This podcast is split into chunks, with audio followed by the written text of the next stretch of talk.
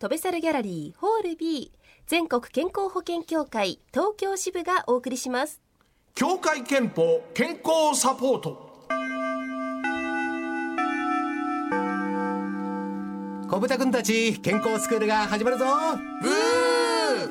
今日はね健康診断を受けてもらうぞ。わーい嬉しいブあーれれめんどくさがり屋のテルブーがいつになく前向きだブー。当たり前さ。な他でもない検診だぞ。テレブーはねこの番組の企画で7年ぶりに検診受けてからすっかり病みつきになったバダブ偉いぞテルブじゃあ最初の検査だ。まずはタコ糸でぐるぐる巻きにするえー、ぞちょっと待ってなんでだブー？ムロブ検診だぞ文句を言わないでちゃっちゃと縛られるブーはいはい次は体にたっぷりとタレを塗るよはいペタペタペタペタ太田先生これは何の検査だブいいから濡れよ検診だぞムロブは疑り深すぎるブーじゃあ最後は炭火でじっくり炙っておしまいだよやだやだやだ炙られるのはブロブやだブー。弱虫だな検診なんだぞ。じゃあ太田先生僕からやってください。ガンガン炙ってほしいブー。偉いぞテルブそれじりじりじりあじじりじじじちょっと待って縛ってタレをつけて炙る？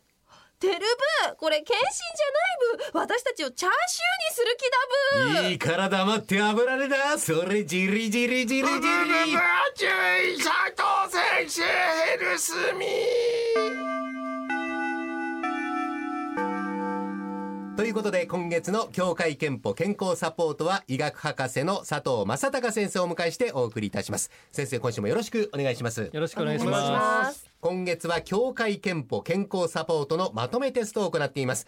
回答者は協会憲法健康サポートのオープニングコントで鍛えられてすっかり演技の幅が広がった 吉田照美さんと室照美さん。そしてラジオ沖縄あなたも一緒にお考えになってください。広がったよね演技の幅ね。どんな役でももう持ってこい怖くなくなりましたね。大丈夫だね。はい、えー佐藤先生今日で4週目ということになるんですが、まああの二人の出来はいかがですか？ねそれええ素晴らしいんじゃないですかね。先生もしいですか？先生なんかもいうやコントの流れで言っていただいてるから申し訳ないですねあこれは2りがとうございます年間の蓄積はちゃんとあるかなと。あると思いますね。私もこんなに答えられるかどうかわかんない。優しいです優しいね。お褒めの言葉いた。あ。申し遅れました。司会進行は文化放送アナウンサー秀明のあは安定した血圧のあ太田秀明です。あの先週のが面白かった。だから最後までやりきりますって。ばあーそうなんだ。はいはい、まあ小芝居を聞いてお分かりのように今日のテーマは検診です。それでは早速今週の第1問。検診では何のために身長や体重の他に腹回りを測るのでしょうか、腹回り。まあ腹囲と言いますよね、これを測る理由室さんからお答えください。多分内臓脂肪の厚みを把握するため？内臓脂肪そのれしかないよ。厚み、はい。あそれそれしかない間違いない。間違いない。これは知ってる。はい、佐藤間違いないよ先生、これで間違いだったら大笑いですよね。えー、佐藤先生、室さんの答え、照美さんの答え。もういかが10 10点満点。点よかった、はい。これは完璧ですね。もう身につきました。はいはい。これあのー同じ肥満といってもいろんな種類あるんですよね。そうですね。はい。まあいわゆるリンゴ型肥満とかビアダルと言われるいわゆる内臓脂肪型ですね。それからいわゆる皮下脂肪型、これは洋梨型と言われますけども、おこの2種類があります。はいはい。で、えー問題となるのはやはり内臓脂肪型、内臓肥満型ですね。実はあの内臓脂肪はいわゆる皮下脂肪とは違って、えー昔はあのお脂肪組織というのは単に脂肪のこう貯蔵庫ぐらいにしか考えていらあなかったんですけども内臓脂肪に関しては最近の研究から言ってあのいわゆるもっとアクティブな臓器であるという考え方つまりそこからいろいろなこう動脈硬化とかあ糖尿病心筋梗塞につながるような、あものこういったものをおつなげるようなホルモンがあアクティブに出ているということが分かってきていて、まあ、そういった意味で、えーこれまで、えーお話の中に出てきたように内臓脂肪が非常に重要だというふうに考えられてるわけですね。僕はあの体重はですね学生時代とほとんど変わってなかったんですけど、まあ、昨年の検診でメタボ予備軍というふうに言われたんですけどメタボとメタボ予備軍の区別っていうのは先生どどのあたりにあるんですかこれ？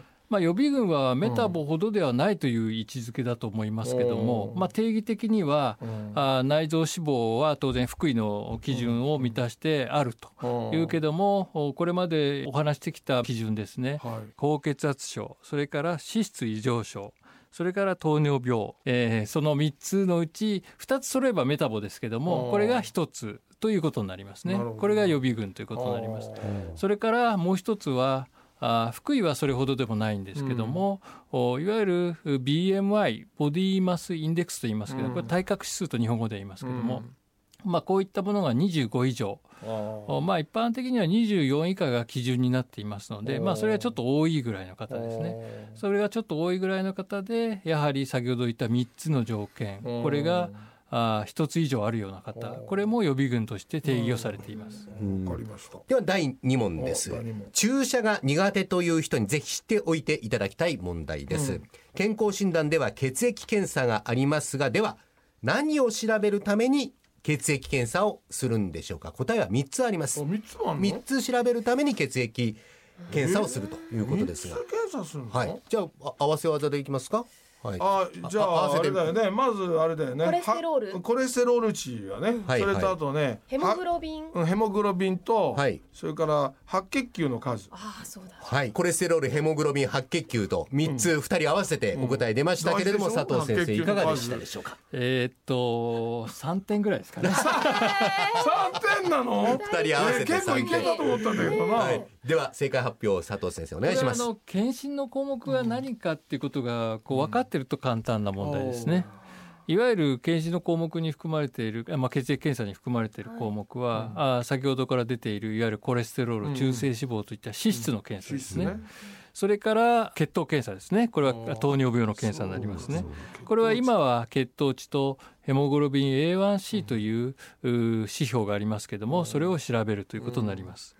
それから皆さん一番こう関心がある肝臓の機能検査ですね。これはいわゆる GOT、GPT、ガンマ GTP という。この3つでありますね。この3つを検査することでどんなことがわかるでしょうか？まあ、脂質の検査は当然これまでも話題になってきた脂質の異常症というものを悪玉コレステロールが増えてないか善玉コレステロールが減ってないか中性脂肪が増えてないかといったことが分かるわけですね。それから血糖検査ヘモグロビン A1C といった糖尿病の検査は当然糖尿病になりかけているのかどうか等々が分かるわけですね。それと肝機能検査はもう皆さんご存知の通り肝臓が壊れているのかどうかといったことが分かるわけですね。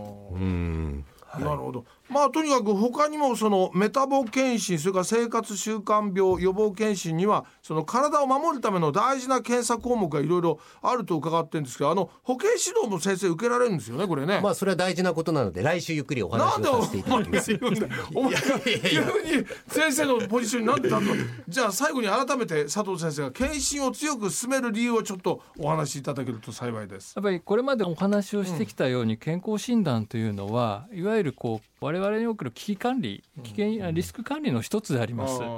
何事も早期に発見して対応していくということがあ当然ダメージ損害を軽減できるもしくはあ回避できるというメリットがあるわけですね。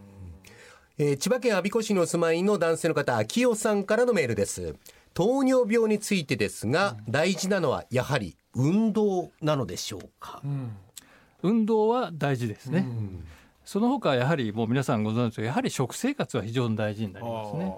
食生活は当然カロリーの問題は皆さんご存知だと思いますけども、それからもう一つすごく大事なのはやっぱりリズムでありますね。食事をとる時間、これは非常に大事です。それから食事の中の内容のバランス、こういったところも非常に重要になると考えてください、はい、えーメールを採用させていただいた秋代さんには手作り名人斉藤ディレクターが丹精込めて作った飛べ猿特製健康的ノベルティを差し上げます。はい。佐藤先生ありがとうございました。ありがとうございました。来週またよろしくお願いいたします。よろしくお願いいたしますこのコーナーはポッドキャストやラジコのタイムフリーでもお聞きいただけます。